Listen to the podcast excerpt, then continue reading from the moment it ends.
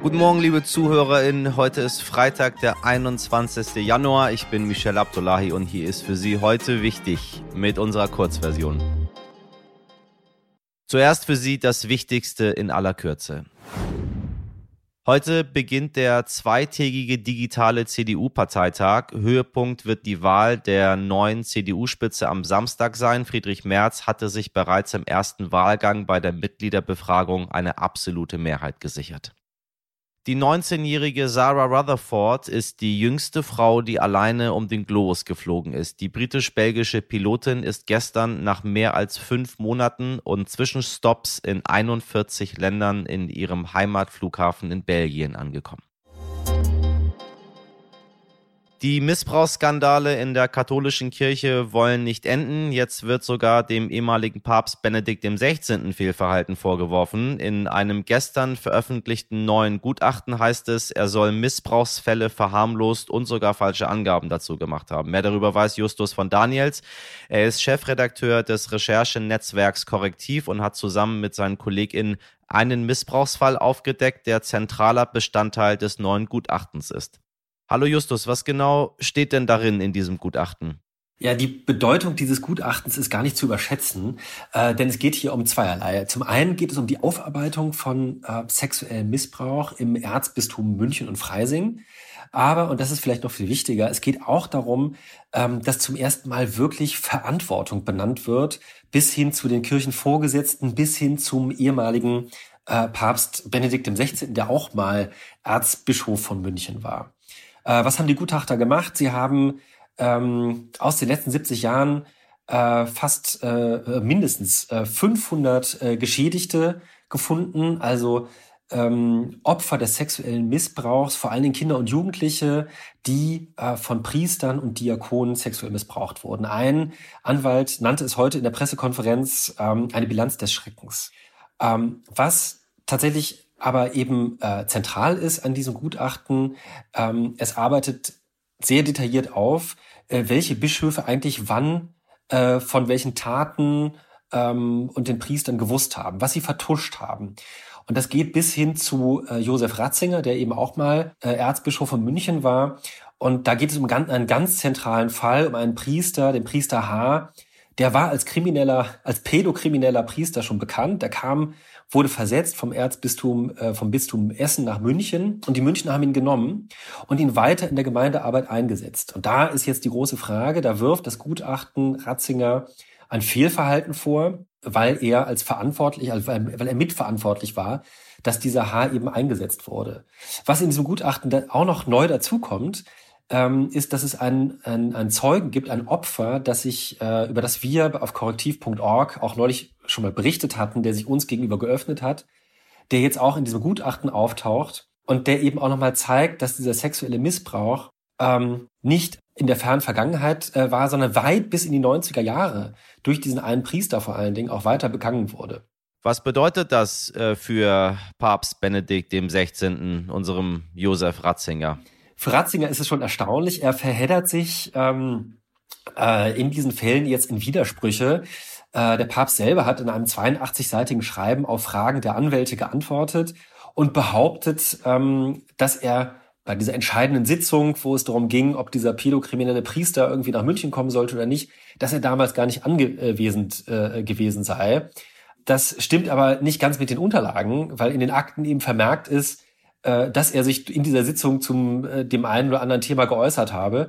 Also da gibt es tatsächlich jetzt einen unaufgelösten Widerspruch und äh, wo die Gutachter durch die Blume schon auch sagen, also dem ist eigentlich nicht zu glauben. Das heißt, wir haben hier einen ehemaligen Papst, ähm, der tatsächlich in die Defensive gerät, weil er, glaube ich, auch merkt, äh, dass seine Verantwortung jetzt mehr und mehr ans Licht kommt. Er ist einfach derjenige, der damals an der Spitze stand. Er war äh, Chef der Glaubenskongregation später im Vatikan, also der Moralbehörde. Er hat damals die Fälle nicht aufgearbeitet, er war Papst, er hat sich da nicht klar ähm, zur Aufarbeitung bekannt. Das heißt, wir werden erleben, dass sich der Josef Ratzinger mehr und mehr äh, ähm, Fragen stellen muss und ähm, ja, dass äh, dass die äh, seine Position ähm, durch dieses Gutachten auch deutlich geschwächt ist. Du hast gesagt, mehr als 500 Opfer wurden für das Gutachten aufgesucht. Was heißt das jetzt für Sie? Dieses Gutachten geht tatsächlich sehr intensiv auf die Opfer ein, äh, befragt eben Zeugen, sucht Geschädigte.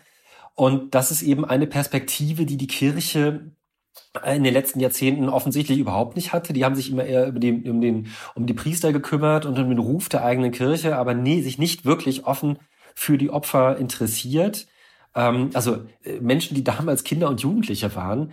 Ähm, dieses Gutachten selber hat erstmal keine unmittelbare Wirkung, aber für die Opfer. Aber äh, die Kirche wird sich jetzt schon fragen lassen müssen, ob sie äh, bei dieser klaren Verantwortung, die ihr jetzt zugeschrieben wird, äh, nicht weiter bewegen muss und zumindest sozusagen in der Anerkennung, auch in der finanziellen Anerkennung bei Entschädigungszahlungen äh, noch deutlich über das hinausgehen muss, was sie bisher äh, angeboten hat. Das sind ja teilweise Kleckerbeträge ähm, und vor allen Dingen auch in der internen Aufarbeitung äh, oder in der Entschuldigungsarbeit für die Opfer sozusagen auch noch äh, sich sehr viel stärker positionieren muss. Erinnern Sie sich noch an den Sommer 2020? Die ganze Welt hat nach Moria geschaut. Das Geflüchtetenlager auf der Insel Lesbos stand in Flammen und hat lichterloh gebrannt. Und jetzt?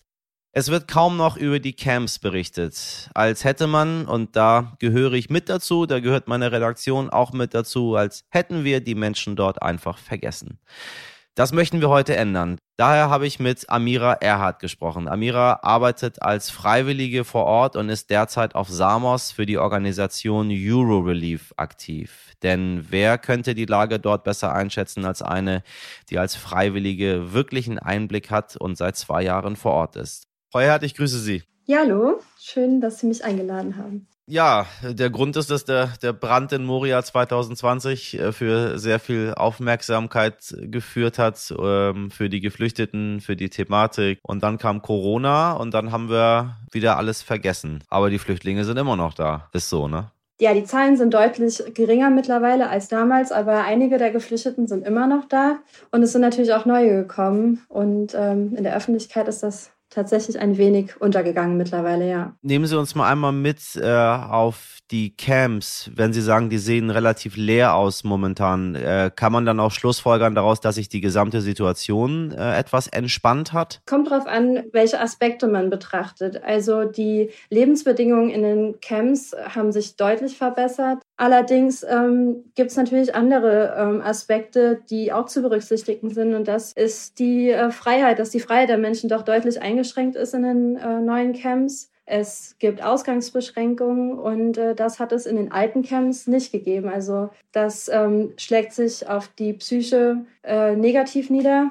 Die Menschen sind äh, isolierter auch. Sagen Sie, wie kann man sich das Leben in so einem Camp vorstellen? Wie lange sind denn die Menschen dort? Das kommt sehr stark darauf an, äh, wo sie herkommen äh, und welche Chancen sie auf Asyl haben. Natürlich kommen die Menschen nicht mit dem Anspruch, Jahre in den Camps zu verbringen. Die Menschen kommen mit dem Anspruch, äh, so bald wie möglich entweder einem geregelten Leben in Griechenland nachzugehen oder weiterreisen zu können. Manche können das auch nach Monaten, nach einigen Monaten wird diese Hoffnung, bekommen sie eine positive Antwort und manche Menschen verbringen tatsächlich sehr viele Monate oder gar Jahre in den Camps. Was läuft schief von Seiten der Europäischen Union? Ich denke, es gibt darauf keine einfache Antwort, denn ähm, seit Jahren wird darüber diskutiert, eine solidarische Lösung, wie es so schön heißt, unter den EU-Staaten zu finden. Und ähm, wir haben immer noch keine. Das hat verschiedene Gründe, aber das zeigt auch, wie komplex ähm, das Thema ist. Die Menschen haben trotzdem die Hoffnung, dass es irgendwann doch klappt. Und äh, wenn es dann auf dem legalen Weg nicht weitergeht, dann ähm, können sie sehr gut an der kroatischen Grenze beobachten, was einige Menschen dann versuchen. Dann versuchen sie auf illegalem Weg doch noch weiter zu reisen und ähm, versuchen dann in einem anderen europäischen Staat im Zweifelsfall doch vielleicht eher ähm, Asyl zu bekommen als vor Ort. Wie kann ich Ihnen helfen, damit Sie Ihre Arbeit einfacher machen können? Ich glaube, es gibt was, was nicht viel Zeit und Kraft kostet, aber was extrem wichtig ist und das ist den den Diskurs prägen, die Art und Weise, wie über diese Menschen geredet wird. Wir reden darüber, dass die Zahlen niedrig sind in den Camps, aber hinter diesen Zahlen stecken natürlich Menschen und das nicht zu vergessen und das in Gesprächen mitten mit, am Familientisch, ähm, auf der Arbeit, äh, im, ja, nicht nur ähm, im Kopf zu haben, sondern im Herzen und da ähm, den Diskurs aktiv mitzuprägen Ich denke, das ist ein sehr wichtiger Beitrag, den jeder Einzelne von uns leisten kann, dass anders über diese Menschen geredet wird. Ich hoffe, dass das was in unseren ZuhörerInnen bewegt hat. Ich sende beste Grüße nach Samos und nochmal meinen Dank dafür, dass es Menschen wie Sie gibt, die diese Arbeit dort vor Ort leisten. Das war's für heute und das war's für diese Woche. Wenn Sie das genauso traurig macht wie mich, dann hören Sie doch gerne noch unsere Langversion oder verpasste Folgen. Ansonsten abonnieren Sie uns, empfehlen Sie uns weiter und schreiben Sie uns Ihr Feedback an heute wichtig stern.de. Ich wünsche Ihnen einen schönen Freitag, einen guten Start ins Wochenende. Machen Sie was draus. Bis Montag, Ihr Michel Abdullahi.